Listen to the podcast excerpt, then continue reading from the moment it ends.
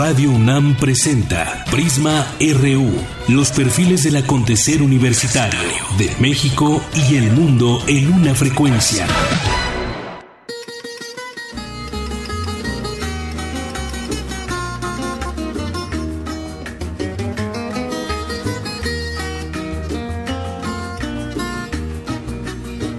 Pepa tiene un camisón que baila solo una danza le hace chiquita la panza cuando apriete el cinturón.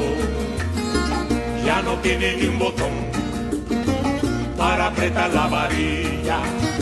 Tiene roto la rodilla y en otro sitio peor. El camisón de Pepa tiene historia. En La Habana ganó el premio mayor. Muy buenas tardes, bienvenidos a Prisma RU. Ya adivinó usted la inconfundible voz de Francisco Regalado Compay Segundo, ex integrante de un cuarteto que se conocía como Los Compadres, de los cuales solamente uno de ellos sobrevive, el trompetista. Pero Compay Segundo, un día como hoy, fallece en el año de 2013, de 2010. ¿Por qué ponemos esta esta rola? Bueno, porque es de su autoría, no es muy conocida tal vez, para usted le sonará más eh, atractiva y conocida, Chan o cualquier otra eh, melodía de, de, este compositor cubano, pero el, camisón de Pepa era, fue de su autoría y aunque no fue un gran, gran éxito, aquí se lo mostramos en Prisma RU. El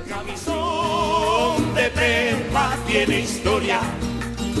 En La Habana ganó el premio mayor por su singularidad. No es de tela ni es de seda, ni es un vestido imperial. Por la calle le hace un taller que le gritan al pasar. Qué bonita se ve Pepa con su Qué bonita se ve Pepa con su camisón. Qué bonita se ve Pepa con su camisón. Paseando por la Alameda y por el malecón. Qué bonita se ve Pepa con su camisón. Qué bonita, qué bonita. Portada RU.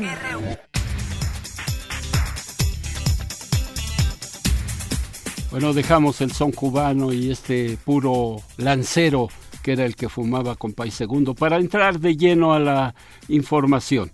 Mañana sábado 15 de julio se publicarán los resultados del concurso de selección a nivel licenciatura para los sistemas escolarizados, así como de universidad abierta y educación a distancia en sus dos modalidades. Los resultados podrás consultarlos en la página www.escolar.unam.mx a partir de las 0 horas de mañana sábado 15 de julio y se cerrará el último minuto del 25 de julio a las 12 de la noche.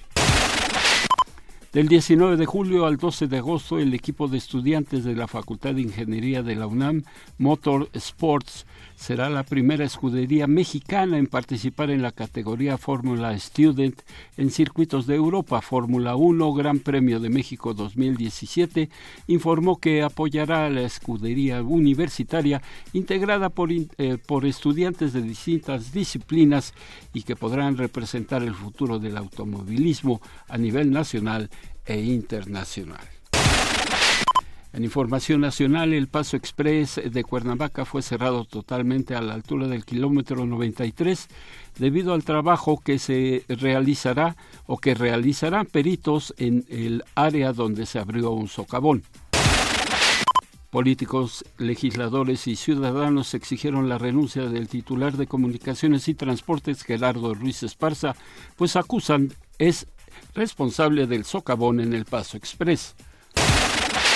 El ex gobernador de Nuevo León, Rodrigo Medina, acudió a audiencia para conocer nuevas carpetas de investigación por los delitos de enriquecimiento ilícito y peculado. Tres cateos en Monterrey y Juárez.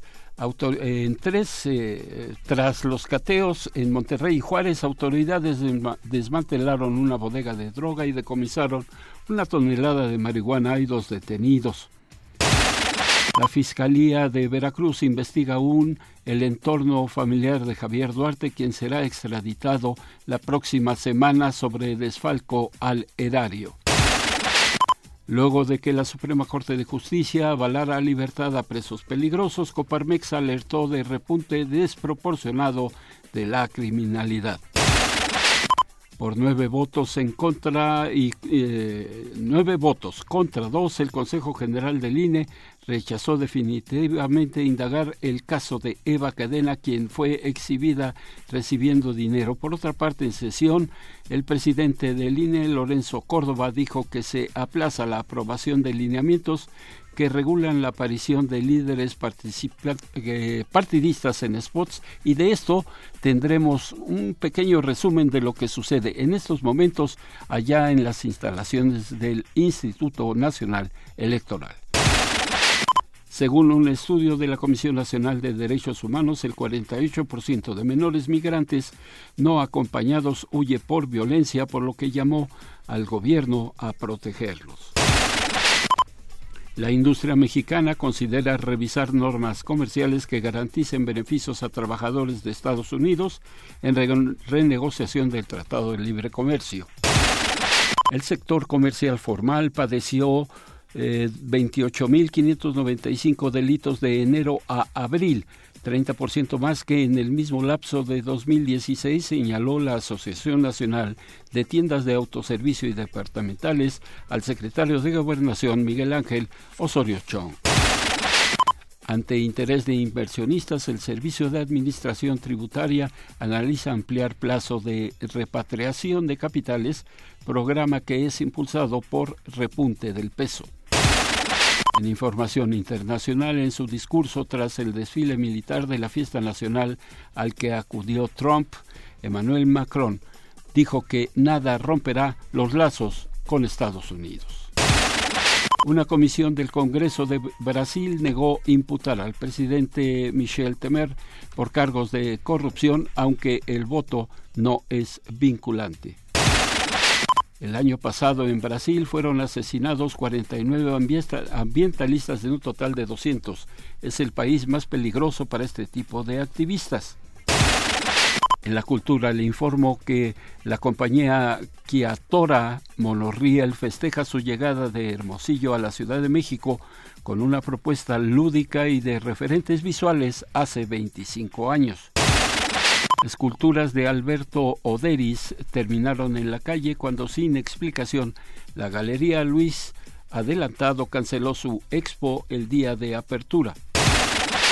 La Casa del Artesano en Puebla fue cerrada por el ex gobernador Rafael Moreno Valle y lleva cuatro años deteriorándose. Y aquí en el estudio, Isaí Morales con un adelanto de la información deportiva. ¿Qué tal, don Jorge? Muy buenas tardes. Hoy en los deportes, la selección femenil de básquetbol enfrentará a, la, a su similar de Puerto Rico en el Centro Básquet 2017. Todos los detalles más adelante.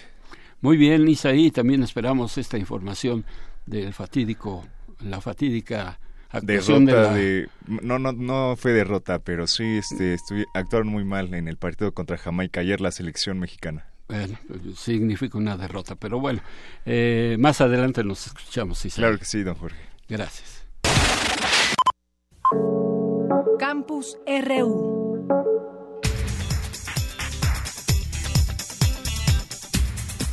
Las zonas donde ocurrieron desgracias ahora ya son parte de actividades económicas y bueno, pues de, de esto nos habla Dulce García en esta nota que nos ha preparado.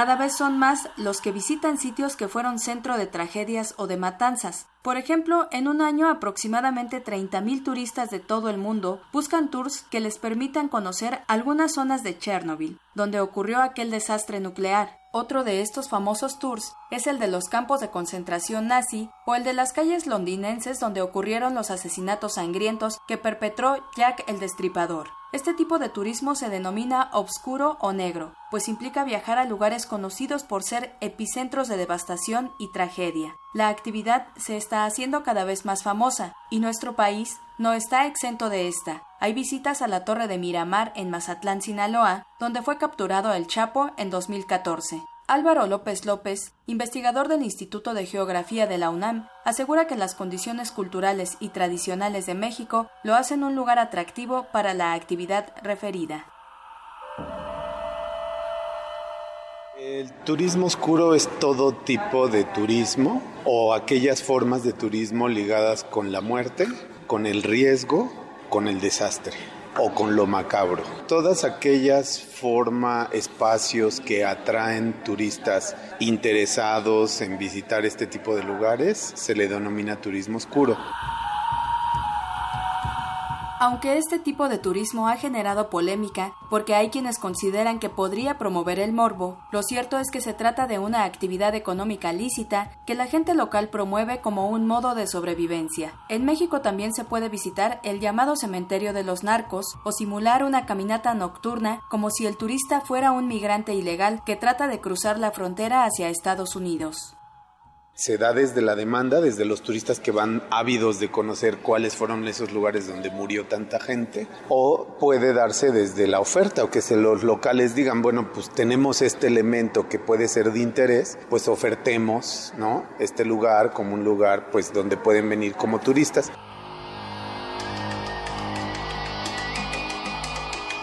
Y no hay que ir tan lejos. En la Ciudad de México se llevan a cabo los famosos Tepitours, en los que el visitante puede conocer algunas cuestiones del comercio informal y visitar el Templo de la Santa Muerte. El experto señala que el turismo obscuro permite una mayor apertura, pues las personas no se sienten avergonzadas por visitar espacios antes impensables por el sufrimiento, el riesgo, el dolor, la tortura o la muerte que otros sufrieron ahí.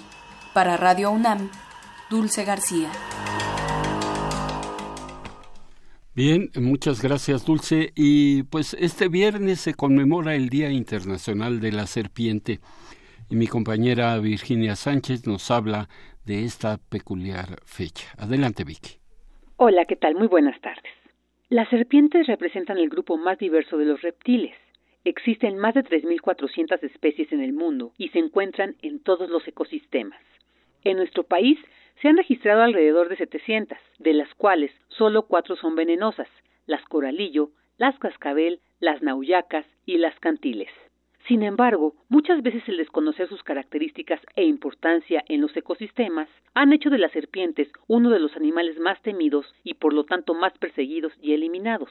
Es por ello que el 16 de julio se celebra el Día Internacional de la Serpiente, para difundir y generar conciencia y respeto y garantizar su supervivencia es Carlos Federico Montalvo González, jefe de la Unidad Operativa de Atención a Reptiles del Parque Zoológico Benito Juárez, en Morelia, Michoacán, quien nos detalla la importancia histórica de esta especie para la vida en general. La historia nos ha mostrado que todo lo que el humano desconoce lo destruye. Y este es el caso de los reptiles, en particular de las serpientes. Las serpientes fungen un papel sumamente importante en el control ecológico de las poblaciones silvestres y siempre había sido considerada como un símbolo de lo que es la tierra y la entrada de la tierra para alcanzar el cielo. Sin embargo, una vez que llega la cultura occidental, cambia completamente el concepto sobre la serpiente, estigmatizándola como un animal malo, y entonces la gente empieza a tener repulsión hacia este género animal y empieza a matarlo. La importancia de estos animales es el control biológico, como comenté, principalmente en lo que son las cosechas. Ellos van a controlar lo que vienen siendo las poblaciones de roedores, que son las que acaban con las cosechas de granos, y sin ellos tendríamos muchos problemas económicos en el campo. De hecho, antiguamente los mexicas buscaban una serpiente que se llama cincuate, que quiere decir serpiente del maíz, lo que hacían era capturarla precisamente para llevarla a sus milpas y que pudieran tener un control biológico. Montalvo González resalta la importancia de saber que las serpientes no son seres que matan o atacan deliberadamente o que verles represente una maldición, como muchos mitos de manera falaz han difundido, lo cual ha puesto en riesgo a las poblaciones de estos animales. En particular en las serpientes, a nosotros nos ha tocado que mucha gente tiene el concepto de que son malas, de que si se te queda viendo las serpientes porque te va a matar, etcétera, etcétera. Las serpientes tienen párpados que son transparentes, se llaman opérculos. Por eso es que precisamente siempre vamos a ver los ojos de las serpientes, a diferencia de todos los demás animales. Y como todos los demás animales, las serpientes hay diurnas y hay nocturnas. En este caso, las diurnas vamos a ver una pupila redonda, las nocturnas vamos a ver una pupila como en forma de gato, que es vertical. Esto no quiere decir si es buena o mala, solo nos habla de sus hábitos, si son nocturnas o si son diurnas. Uno de los propósitos que nosotros buscamos con la visita de nuestro público es que se lleven precisamente el conocimiento de la importancia de estos animales. Para que nosotros podamos transformar la concepción cultural en particular de estos animales, tendría que hacerse una transformación integral. El especialista asegura que es fundamental seguir fortaleciendo la educación ambiental para evitar que especies como las serpientes se encuentren en constante amenaza, función social que llevan a cabo los zoológicos en general y los herpetarios en particular, para la divulgación del conocimiento, en este caso, sobre los reptiles. Hasta aquí la información. Muy buenas tardes. Prisma RU. Buenas tardes, eh, le agradezco su atención y bueno, vamos a hablar con Francisco Bermúdez, director de Protección Civil del Gobierno del Estado de Morelos, quien ya está en la línea y vamos a platicar rápidamente con él porque ingresa justamente a una reunión con el gobernador Graco Ramírez. Eh, doctor, ¿cómo está? Muy buenas tardes. Hola, muy buenas tardes, a sus órdenes. Eh, la primera pregunta es cómo van estas labores por parte de Protección Civil del Estado en torno a, este tema que es